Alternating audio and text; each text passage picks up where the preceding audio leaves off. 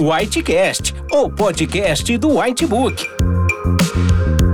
Aqui você encontrará informações atualizadas do mundo médico, relatos de casos clínicos, debates, discussão de condutas, além de descobrir como os conteúdos do Whitebook podem te ajudar nos desafios da profissão.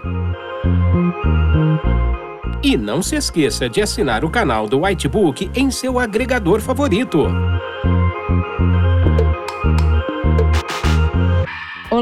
Bem-vindo ao podcast do Whitebook. Meu nome é Geisa Lúcio, sou farmacêutico industrial, especialista em tecnologia industrial e em legislação e vigilância sanitária pela UFRJ. E hoje eu venho aqui falar sobre alguns pontos importantes para a prescrição de suplementos alimentares para os idosos.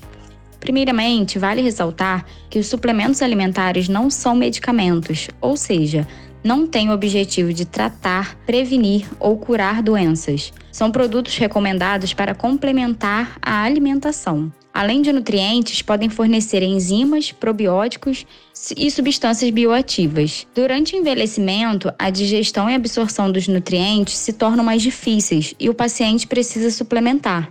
Na maioria das vezes, o idoso apresenta redução do apetite, disfagia, baixo consumo de proteínas, deficiência de cálcio, vitamina D e outras vitaminas e minerais. Alguns idosos podem ainda apresentar dificuldade de deglutição. Existem suplementos na forma de comprimidos, cápsulas, solução gotas, pó para preparo de bebidas, entre outros.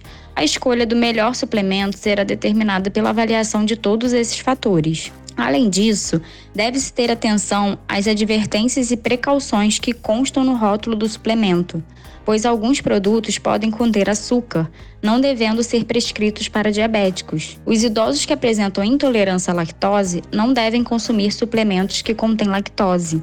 A indicação de suplementos alimentares para o idoso deve ser feita pelo médico ou nutricionista com base em exames e avaliação física. O profissional prescritor deve estar atento à composição desses produtos para decidir a melhor opção. É importante também que o paciente seja orientado a seguir as instruções de uso, dosagens e horários corretamente, evitando desperdícios, uso inadequado ou possíveis interações. Bom, espero que vocês tenham gostado.